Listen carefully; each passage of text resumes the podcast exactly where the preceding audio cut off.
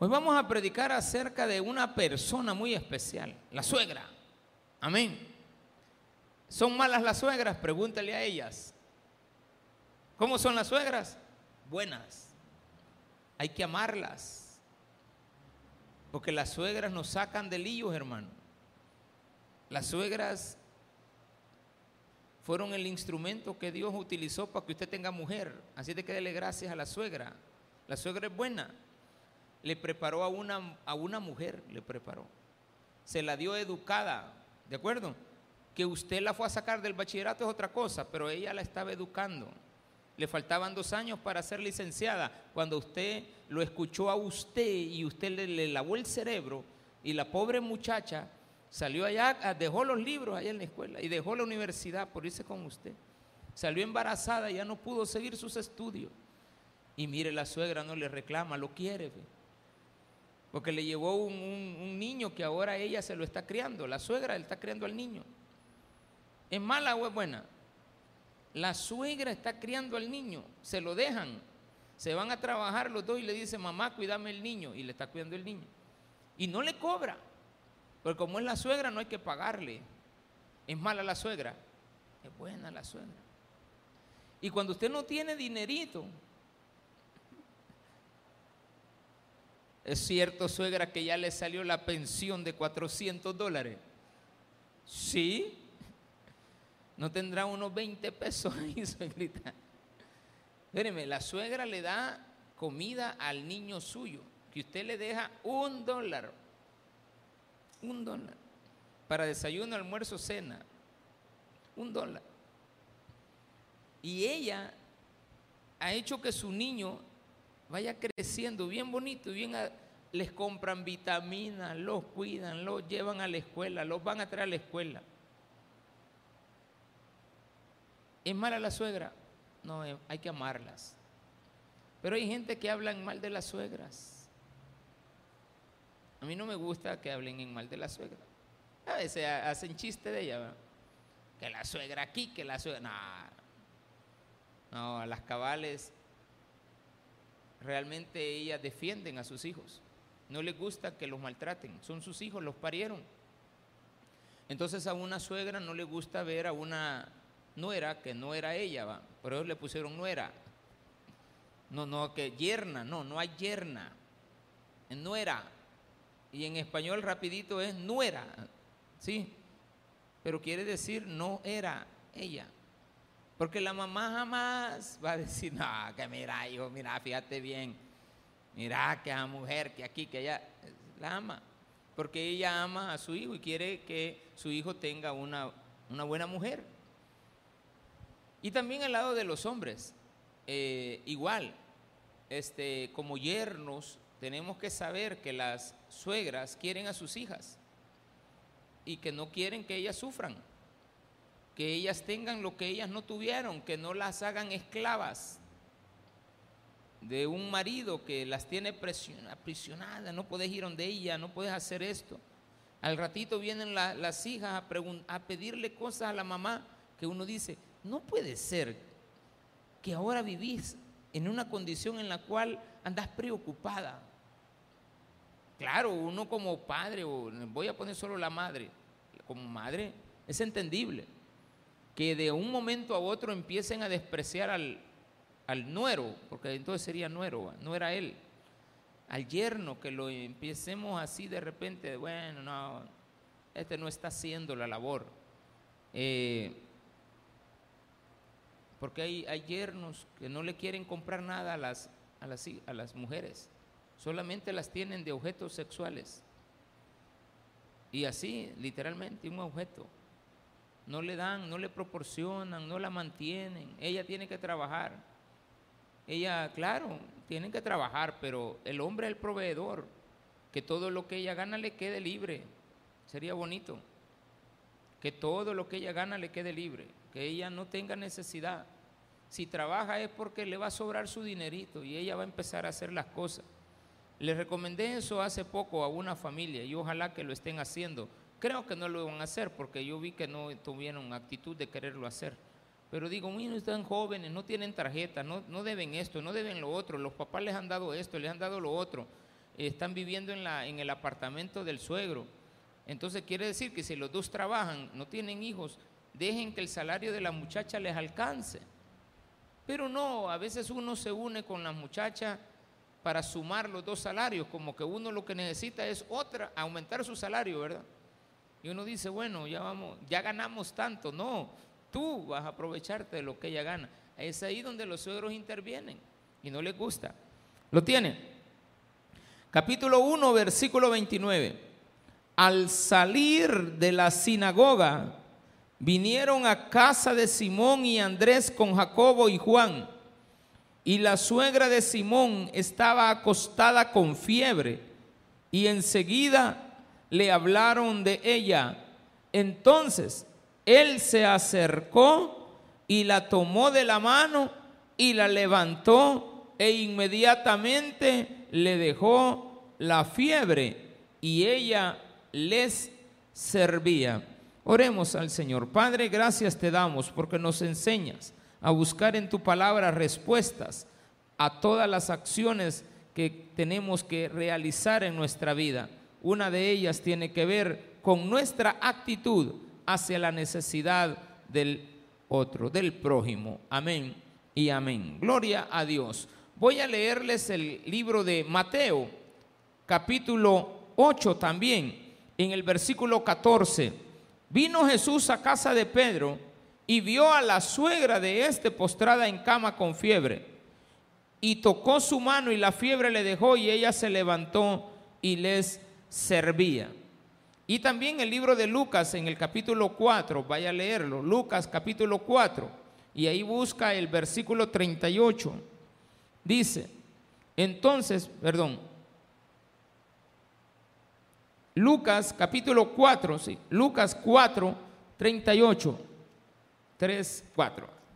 Esperen, ahí está. Lucas 4, 38. Entonces Jesús se levantó y salió de la sinagoga y entró en casa de Simón. La suegra de Simón tenía una, a esta palabra quería llegar, gran fiebre. Y le rogaron por ella. E inclinándose esa otra palabra curiosa. Hacia ella Jesús se inclinó, reprendió a la fiebre y la fiebre le dejó y levantándose ella al instante les servía. Regresemos a Marcos, donde nos dice lo siguiente. Al salir de la sinagoga, Jesús ocupado. La sinagoga tenía una costumbre, los judíos tenían una costumbre, hacían un culto a las nueve de la mañana y ese culto terminaba a las doce del mediodía. Para ellos estaban en un día sábado. El sábado comenzaba a las seis de la tarde del día viernes de nosotros y terminaba a las seis de la tarde del día sábado de nosotros. Quiere decir que a las seis de la tarde de hoy, para los judíos, en su calendario religioso, es domingo. En el calendario civil es sábado, pero en el calendario religioso es domingo a las seis de la tarde. Es decir, para ellos están en el mediodía, pero de la última parte del día. Y acostumbraban terminar el culto o la sinagoga a las 12 del mediodía. Cuando salían, se habían llevado a cabo varios ritos. No era así como nosotros hacemos los cultos. Los cultos eran mucho más extensos en las alabanzas, había lectura de los salmos, se cantaban los salmos, perdón, se leían porciones de la palabra, pasaba el, que tenía que leer la, la palabra, la leía, había un ritual para ir a sacar el libro, ponerlo, extenderlo, tenían un marcador y decían hasta aquí llegó el fulano la semana pasada, ahora vamos a volver a leer de aquí en adelante y cada rabino o persona prominente leía la palabra que le correspondía y el principal de la sinagoga era el que decía hasta aquí iba a leer. ¿Sí? O sea, le marcaba de acá a acá y la persona leía, después él se sentaba y empezaba otro a dar la exposición de la palabra. luego volvían y cantaban más salmos y si había necesidad de sanar enfermos, se tenían que esperar hasta el día domingo, hermano. ¿De acuerdo? Porque usted no podía sanar el día sábado. Ese mismo sábado, Jesús había estado en la sinagoga y se les había presentado un endemoniado y Jesús lo había sanado. Y la gente decía que Jesús tenía autoridad. Salió de ahí y la costumbre era ir a almorzar y después del almuerzo descansar, porque se entendía que había sido un día agotador. Entonces los rabinos, los principales, todos salían de la sinagoga a las 12 a almorzar y a descansar. Está fácil. Pero aquí nos dice que Jesús salió de la sinagoga y fue a la casa de Pedro. Ahí tenía que haber almuerzo. ¿Sí o no? ¿Quién iba a hacer el almuerzo? La suegra, la suegrita. ¿De quién? De Pedrito, que ahí se llamaba Simón también, pero es el mismo Pedro. La suegra estaba esperando al yerno con almuerzo. Pero ese día ya entra el Pedro y se encuentra que no está servida la mesa. Porque la suegra tenía una gran fiebre. No tenía fiebre, tenía una gran fiebre. Y para que ella se sanara, hay otra situación. Los judíos tenían unas costumbres mero raras, pero que funcionaban. Los judíos eran muy supersticiosos creían en ángeles, creían en demonios, creían en, demonios que tenían enfermedades, que, que se poseían a la gente con las enfermedades, no era curioso creer que la suegra de Pedro, con esa gran fiebre que tenía, tenía un demonio. O sea que era una suegra endemoniada, ¿de acuerdo? Pero no era así. Ella tenía una gran fiebre. Lo curioso no es la fiebre. Hay que tomar en cuenta las tres grandes cosas que vamos a aprender acá. Es la actitud de Jesús, la actitud de la suegra y la actitud de Pedro y de los servidores y de la gente que acompañaban a Jesús. Usted no necesita mucho para empezarle a pedir a Jesús. Usted puede haber venido hoy a los pies de Cristo y hoy puede empezar a pedirle a Dios, a nuestro Señor. Usted puede tener 20 años de ser cristiano y sígale pidiendo a Él, que Él está ahí siempre para ayudarte. Que le toca descansar, mejor te va a ayudar. Que le toca que almorzar, mejor te va a ayudar. Que viene de una sinagoga de estar sanando enfermos y que viene bien agotado, Él tiene tiempo para ti. Él siempre te va a decir, aquí estoy. Entonces la enseñanza del servicio, porque habla de que la, suegra de Pedro le servía, veamos el servicio de Jesús. Jesús siempre está para ti, para ayudarte. Siempre te va a servir en cualquier momento. Él no va a andar viendo primero sus necesidades para poderte servir. Jesús siempre te va a servir a ti. Y tienes que tener confianza. Apenas acaba de Jesús llamar a Pedro para que le, iba a servir. Le dijo, te voy a hacer servidor, un servidor mío que se va a convertir en un hombre que pueda traer hombres y no peces, sino que te voy a enseñar a traer hombres de la red, que tú tires la red y saquemos hombres los saquemos del mundo. Bueno, estaba bien. Llegaron a la sinagoga y lo vio actuar. Inmediatamente es Pedro, a pesar de que en algunos versículos dice que Jesús entró, es Pedro el que le llamó a Jesús. Y le dice, mi, mi está enfermo. ¿Quién nos va de comer? Ay, no hay comida, vamos a buscar ahí al... Va, pues vayan ahí. No andaba pensando en que quién hizo las tortillas, que quién no están las tortillas. Olvídese de eso. que ya voy a ir a comprar pinolino o don pollo o a mandar traerte dos pizzas, pues ya que no, no hay nadie, no, actuar. ¿Sabe por qué? Porque usted no le puede quitar a una suegra el deseo de servirle. Las suegras aman a sus yernos. Ellos, ellas los quieren atender, pero están esperando que ellos cambien. Aquí tenemos una cuestión perfecta de que todos deberíamos de tener la preocupación de Pedro por su suegra. Algunos dirían, se muere. Al fin me va a dejar la casa, ¿de acuerdo? Porque están pensando en la herencia. Están pensando en, en la pensión. Están pensando en lo que va a dejar. No es así la actitud del yerno. La actitud del yerno tiene que ser de amar a su suegra, de querer que esté bien. No porque le va a servir. Esa es una actitud que ella tiene, de servir y lo, y lo va a hacer con agrado. Yo tuve una suegra que siempre me atendía bien. Ella falleció hace dos años por cuestiones del COVID. Va a tener dos años en este mes de octubre. Pero ella siempre me atendía. Yo no vivía con ella, no, no, no, no, yo la visitaba una vez al mes, a los dos meses, porque acompañaba a mi esposa, porque ella la tenía que atender. Pero ella siempre, cuando yo la conocí, ella tenía 50 años de edad.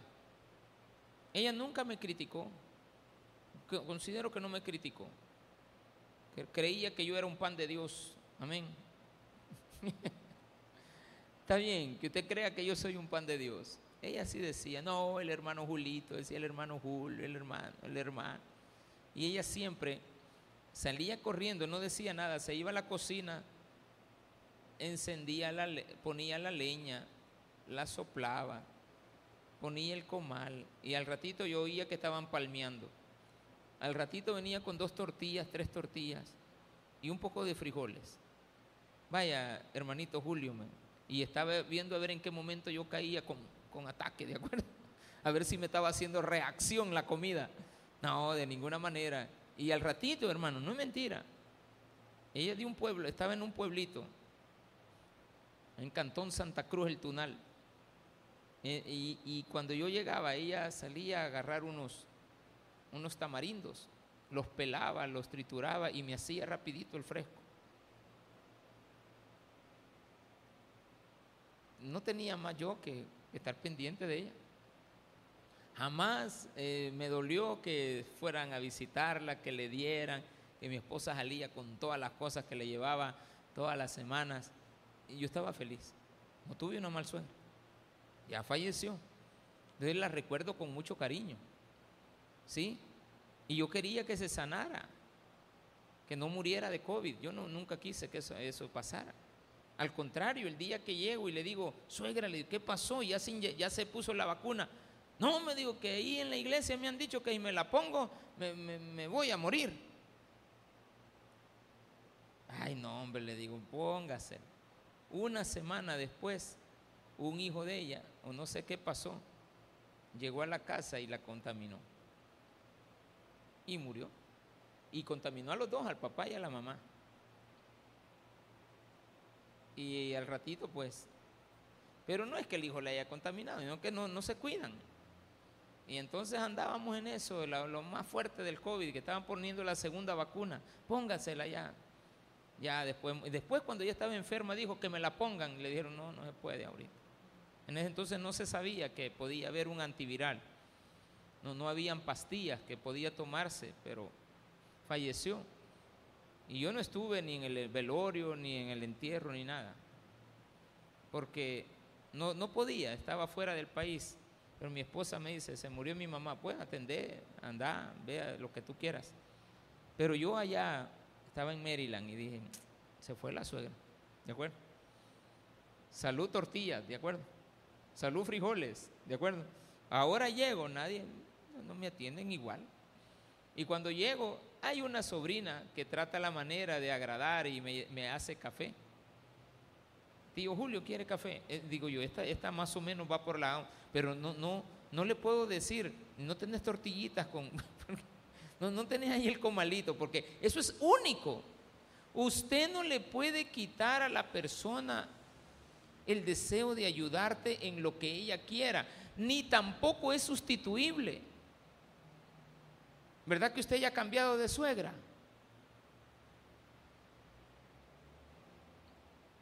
Porque hay gente que ha cambiado de suegra. No se enoje con su mujer, hombre. Pero no andar, no andar cambiando de suegra. Hay que amar a una suegra. No hay que tener dos suegras. A menos que la otra fallezca y usted puede, la, su esposa fallezca, usted se puede volver a casar. Y, y probablemente no tenga, la próxima pareja no tenga suegra, porque ya va a ser una persona adulta. A menos que usted sea un viejo loco que ya tiene 70 años de edad y se le murió la mujer y ande buscando una de 20. ¿De acuerdo? Usted ahí va a tener a, la, a la hija, a la mamá y a la abuelita de la mamá. ¿De acuerdo? Usted iba a tener un resto de suegra ahí para buen rato. Pero no es esa la idea. La idea es que veamos lo que Jesús hizo. Servir. Y sirvió a su suegra se inclinó a ella y la fiebre le dejó y ella se levantó y ahí viene la otra actitud que a mí me encanta. Hay gente que medio se siente bien y eso no se lo podemos atribuir a los suegros. Solo a las suegras le podemos atribuir eso. Las mujeres tienden a recuperarse mucho más rápido que los hombres. De una enfermedad. La mujer es más aguantadora para las enfermedades. Si usted hace bien las cuentas, hay más ancianas que ancianos. Obsérvelo. Y ellas medio se sienten bien y están trabajando. la fiebre ni les ha ido, pero ellas ya empezaron a trabajar. Aquí sí, la fiebre le dejó. Y ella le servía. ¿Qué le servía? El almuerzo. O sea que el almuerzo quedó pendiente. Y todos se ocuparon de la suegra. Pero ella, cuando se levantó, le dijo a todos, les voy a hacer, porque el almuerzo no estaba preparado. Quiero que sepan que a eso se refiere cuando dice la Biblia que le servía. Porque ella, cuando ellos llegaron, eran las 12 del mediodía. Tenía las tortillas y tenía la comida. Probablemente no había tenido tiempo ella de preparar. Y le aseguro que la suegra de Pedro estaba triste por no atender a Jesús. Porque Jesús se había convertido en un amigo. Porque Jesús se había convertido en alguien importante. Y la suegra estaba contenta de que su, que su yerno tuviera un buen amigo. No como los amigotes que nosotros hemos llevado a la casa. Que fuimos a Omnisport o a, o a Prado a sacar un televisor a la hora del mundial y llevamos a los amigos del, deporte, del partido. No, no son ni deportistas porque todos son bien timbones. Esos no pueden ser futbolistas, ¿de acuerdo? Ni de papi fútbol, hermano. Porque cualquiera, estoy seguro, que se confunde y los agarra de pelota ahí en el suelo, ¿de acuerdo? Entonces, mejor, mejor, mejor no se mete en ese tema. Pero lo que le aseguro es que la suegra estaba contenta por los nuevos amigos y principalmente el nuevo amigo de la casa. ¿Qué suegra va a estar contenta si ve que su yerno lleva amigos a tomar a la casa a ver un partido de fútbol con las cervezas, con las palomitas, con los churros y está que, y la hija tiene que estarlos atendiendo. A eso no se llama servicio. Eso se llama esclavitud. Y ella no dice nada y la suegra la está viendo desde la casa de enfrente. Y llega. Dice, ay hija, este es tu hombre. Ay mamá, yo así lo quiero. Sí, pero no es buen hombre, hija. Ay, mejor ayúdeme a servirle la gaseosa. Ay, hacerlo vos. Ay, mamá, qué tan mala. Y también el marido. Ay, ya viene tu, tu nana. Ay, ya viene esa mujer. ¿Usted, ¿Usted estaría agradado con alguien así? ¿No? Entonces la suegra hay que amarla. ¿Por qué? Porque ella está dispuesta a servirte al nomás se sienta bien, siempre y cuando tú seas alguien que sea atento también. ¿Qué nos enseña esto? Que Pedro fue atento con su suegra. ¿Qué nos enseña? Que el amigo de Pedro, que se llamaba Jesús, era atento con ella. ¿Y qué suegra no va a estar esperando a su, a su yerno? Pero cuando usted le exige, cuando usted viene y hace lo contrario, usted está viviendo en la casa de ella y todavía le tira cosas en la cara, habla de ella, está en casa ajena, hártese sus palabras. Si no se saben llevar, pues váyase de ahí que está haciendo. Para que puedan vivir en paz, mejor sepárense. La puede ir a visitar, pero si usted no se lleva muy bien con ella, no le hable tanto para que aprenda a amarla y no llegar a tener conceptos equivocados de lo que una suegra es. La suegra es una persona que está, te aseguro, hermano, está dispuesta a servirte. Mi madrastra está más cerca que mi mamá como suegra de mi esposa, porque mi mamá vive en los Estados Unidos. Pero siempre mi mamá está pendiente de nosotros en cualquier cosa. Y nosotros tratamos la manera de agradarla cuando ella viene. Pero la con la que más relación hay es con mi madrastra. Pero usted viera a mi madrastra. Sería como la suegra de mi esposa. Eh, una atención. Pupusas, ya las tienen listas, ya van a venir. Eh, este pollo cuando es Navidad, eh, no quiere un sufresco, ellos saben, agüita de coco para calmar la sed, ¿de acuerdo? Hay una canción, una alabanza que se dice o no, o canciones, no sé, pero alguien, alguien dijo por ahí, agüita coco para calmar la sed. Yo, me gusta, ellos saben eso. La suegra está dispuesta a apoyarte económicamente. No te aproveches de ella. La suegra está dispuesta a muchas cosas. Todo porque ama a su hija, trátala bien, pero todavía la vas a tratar mal y le vas a estar pidiendo. ¿Y sabes qué? Estoy seguro que siempre te va a ayudar. ¿Es mala? Es buena. Ahora usted dirá, hay malas mujeres y hay unas suegras que, o a serie, pero eso no es la generalidad. La generalidad es que la suegra es buena. Hay que cambiar ese concepto. Y aquí tiene el ejemplo. ¿Por qué Pedro se preocupó por su suegra? Ah, porque le iba a servir. No. Porque él amaba a su suegra y había aprendido. Si Jesús pudo sacar el demonio de ese hombre y sana a las personas con autoridad, Jesús, ¿qué pasó Pedrito? Mi suegra está enferma. ¿Dónde está? Ahí está en la cama. Tiene una gran fiebre. Jesús se inclina a ella Pedro está ahí, está observando. ¿Qué está pidiendo suegro? Eh, eh, eh, Pedro, que se sane. No esperaba que se sanara inmediatamente, sino que se fuera sanando paulatinamente. Y probablemente la esposa de Pedro, Cleofas, que estaba ahí, no había hecho el almuerzo por estar pendiente de su mamá. Estoy insistiendo que era almuerzo el que tenían ahí listo.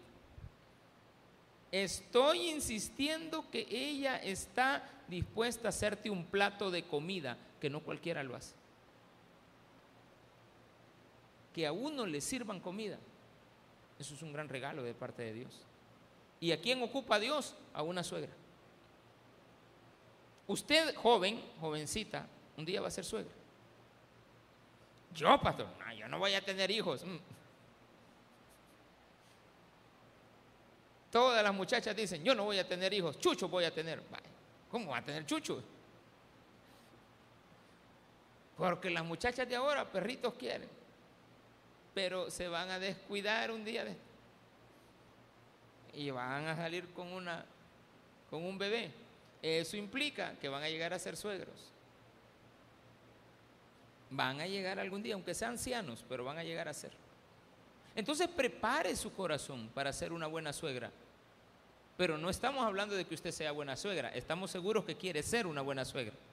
Vamos al yerno, tiene que amarla. A la nuera, tiene que amarla. Tiene que velar por ella cuando esté enferma, cuando esté en necesidad. Ayúdele. Una suegra agradecida, hermano. Te sacaste la lotería también. Una suegra siempre va a reconocer.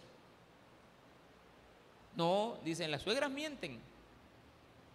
Mire, y él le da algo ahí para cuidar a los niños. Ah, y siempre me deja algo. No te deja nada.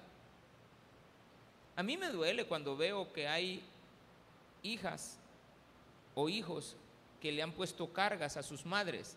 Pero no solamente eso, sino que me molesta más que le pongan de carga a un yerno que la irrespeta. Eso no me gusta. Está bien que la hagan trabajar, pero no irrespetarla. Es su madre también. Usted tiene que ver a una suegra como su madre, porque así es, va, la madre política. Ella no lo escogió a usted, por lo menos su nana escogió al marido y dijo, bueno, me gusta ese hombre, entonces quiero un hijo de ese hombre. Entonces ellas están esperando que le salga así, morenito también, pelito parado, así lo quieren. Ella es bien bonita, bien chelita, bien agraciadita, pero se encontró ahí a uno, pelito parado. Digo, che, Así le gusta.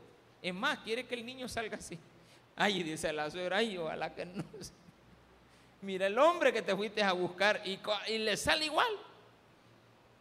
Pero después lo ve crecer y lo ama y dice, este, este es el hijo de mi hija. Dice, le salió igual, lo quiere. Aprende a peinar pelo parado ella, ¿de acuerdo? Aprende Aprende a ir a la peluquería y llevar y llevar al niño y decirle así rectecito y al bichito con el pelo cuadradito y ella lo mantiene bien. Hermano, una suegra te cuida a tus hijos. Yo nunca le puse esa carga a mis padres y siempre nos prometimos con mi esposa que nunca nuestros padres cuidaran a nuestras hijas. Nunca. Y el único día que lo hicimos en la vida, el único día, ese día fue fatal.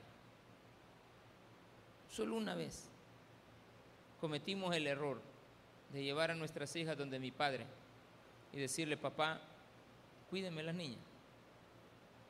Y yo lo hice por querer agradar, yo quería salir con mi mamá. Pero yo sabía que mi papá y mi mamá no pueden andar juntos, porque ya están señor y a cada quien su hogar. Entonces yo dije, papá, fíjate que yo nunca he salido con mi mamá. Me cuida las niñas. Sí, me dijo, hay que dejarlas con, mis, con mi madrastra. Ahí estaba, la dejaron. Eh, y ese día fue que cuando íbamos para el cine, fue que se salió el río y nos llevaba arrastrados. Íbamos a morir los dos. Fue fatal. Ya cuando yo lo analicé, mejor hubieran andado conmigo mis hijas y nos hubiéramos muerto los cuatro. Egoísmo, no. Probablemente nos hubiéramos muerto los cuatro juntos. Pero si no, mis hijas no tuvieran papá ni mamá, vivieran con sus abuelitos. Y yo le aseguro que las hubieran criado. Le hubieran criado las hijas al hijo, sí, pero también a las, a las hijas de la nuera. Y hubieran tenido recuerdos del hijo y de la nuera en la reflexión de ellas. Y hubieran dicho, vos saliste a tu mamá y vos te pareces a la actitud de tu papá. En lo físico te pareces al papá, pero sos como la mamá. No hay que andar comparando a nadie, porque cada quien cada quien es igual. Pero en, el caso de los, de, las, de, los que procrean, se cumple mucho. Que usted salga similar en actitud, pero no con personas distintas. No las compare. Pero lo que sí es bueno saber en este día es de que también habían otras personas alrededor. Hemos hablado de la actitud de Jesús, hemos hablado de la actitud de Pedro, también hemos hablado de la actitud de la, suegra, pero había una actitud diferente. Habían también servido, habían otros amigos, los apóstoles que los acompañaban. No se metieron. ¿De acuerdo? Hermano, yo le voy a dar un consejo, no se meta. No se meta. Entre la suegra y los yernos. Entre la suegra y la nuera. No se meta entre los hijos, entre los hermanos, entre los padres, entre los esposos. No se meta ahí, no es su mundo, es otro mundo. Y aquí nos enseña esto. Vayamos al capítulo 1, versículo 29. Al salir de la sinagoga vinieron a casa de Simón y Andrés, que eran hermanos, ¿verdad? Con Jacobo y Juan andaban otros dos, eran cuatro. Y la suegra de Simón estaba acostada con fiebre. No habían todos los apóstoles, solamente estaban estos. Y todavía no eran apóstoles, simplemente eran conocidos de empezar a caminar con Jesús. La suegra de Simón estaba acostada con fiebre. Ya hemos visto que era una gran fiebre. ¿Quién dice eso? Lucas, que era médico, consideró que la fiebre que ella tenía no era una fiebre común, era una gran fiebre. Y enseguida le hablaron de ella. No dice le habló. Quien se preocupó fue Pedro. Entró a la casa y dijo, muchachos, la suegra está enferma. Vienen ellos y le dicen, digámosle a Jesús. Digámosle a Jesús. Entonces él, Jesús, escuchó y no le valió. Hizo lo que le tenía que hacer. Le tomó de la mano y, le, la levantó. ¿La levantó a la fuerza? No. Dice otro capítulo que se inclinó a ella. ¿A la quién? A la suegra de Pedro. Yo le aseguro algo. Para la suegra de Pedro, Jesús era un hijo más. ¿Sí o no? Era un muchacho más. Yo no sé qué edad tenía, pero si Pedro era como de 50 años, 40, digamos 45 años cuando conoció a Jesús, porque tenía más o menos esa edad, 45 años, probablemente la suegra de Pedro era una mujer de 65 años. Todavía potente, ¿verdad? Pero ahora estaba enferma. ¿Cómo consideraba ella a un muchacho de 33 años que acababa, de 30 años en ese entonces, que acababa de aparecer? Como un joven, pero también le tenía gran estima por la autoridad que él manejaba. Entonces ella estaba muy contenta con él. Y ahora se encuentra que Jesús la está sirviendo a ella. Y ella recibe de parte de Jesús un milagro. E inmediatamente la fiebre le dejó. Los judíos, para quitar la fiebre, tenían una pócimas extrañas. Lo dije al inicio. Y con esto voy a terminar para que pasemos a los últimos versículos. La costumbre era agarrar un mechón de pelo de la persona que estaba enferma. Curioso. Agarraban un mechón de pelo y eso lo enrollaban en un, en un pedacito de hierro oxidado y eso le agregaban unos aceitillos y hacían un ritual alrededor de la persona.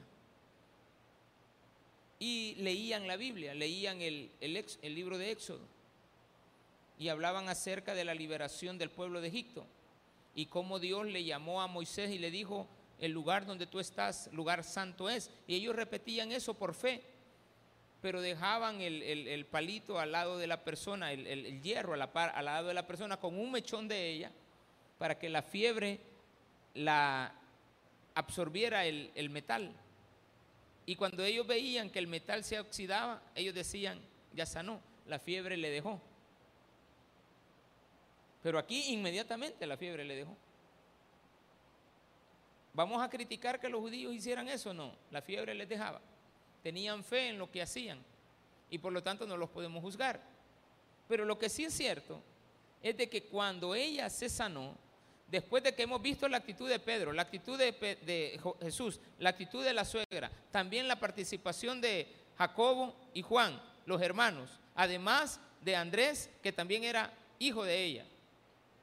Estamos en el entendido de que ella inmediatamente se levanta a qué? A servir. Te aseguro algo, que cuando tu suegra esté bien, siempre te va a atender. Tienes que hacer algo bien sencillo, lo que dice ahí. La amada suegra, no estoy diciendo ama a tu suegra. No te estoy diciendo que la ames ella tiene que ser amada. Y siempre tienes que agradecerle a Dios algo, que si no, no conocieras a tu mujer. Si tú no amas a tu mujer, no amas a nadie. Porque la mujer que Dios te ha dado es un regalo de parte de Él. Tienes que cuidarla, respetarla, honrarla, golpearla, no va cuidarla, amarla, honrarla, tratarla como vaso frágil. Y yo te aseguro, hermano, que una suegra que vea eso, vas a tener siempre las tortillitas cuando llegues calientitas y te las van a servir. Te van a servir café, te van a dar, si, si gaseosa hay, gaseosa, no lo recomiendo, pero te va a atender de una manera tal que nadie en la vida te va a atender igual y nunca se te olvidará que ella te atendió así. Démele un fuerte aplauso a nuestro Señor.